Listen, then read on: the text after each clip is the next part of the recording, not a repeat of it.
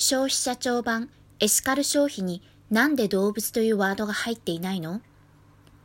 エシカルと消費を掛け合わせた言葉は英国のエシカルコンシューマーという団体ができたところから始まったものだ。このエシカルという言葉は動物を守るためによく使われている言葉である。以前、枝広淳子氏はポートランドの調査について発表したときに、現地の人々はエシカルと聞いて、ピータなど動物保護を連想する人も多かったことを指摘している。アニマルライツセンターの設立理念も、動物への非倫理的扱いをなくしとしており、中国、毛皮産業の実態を明らかにした際は、倫理的消費を求める会との協業であった。動物の問題は、エシカル、イコール倫理と密接であり続けた。エシカル消費は近年日本でも活発になってきている。SDGs も内包する広く社会を前向きに切り替えていくための言葉として良いイメージが定着しているように思う。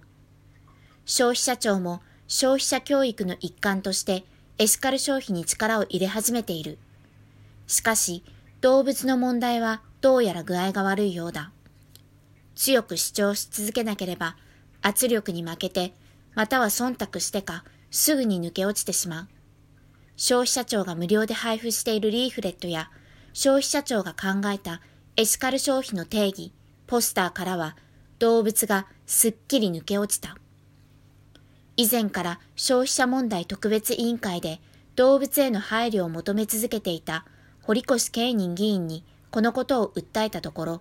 4月6日の委員会で指摘をしてくれた。動物に配慮した仕様であるとか、あるいは土地区の部分に関して言えば、配慮したものを選んだ方がエシカルなんだよ。倫理的なんだよということを皆さんに知らしめていくのは、これは消費者庁の仕事の一つでありますので、ぜひ推進していただきたいというふうに思う一方で、ちょっと残念なことがあります。それは消費者庁が啓発資材として使っているリーフレットがあるんですが、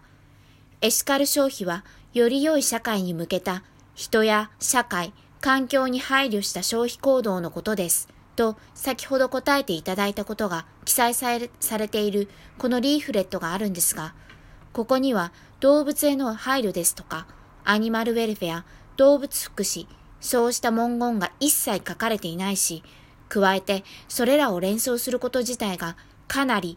どこから連想したらいいのかなという風なリーフレットになってしまっているんですね。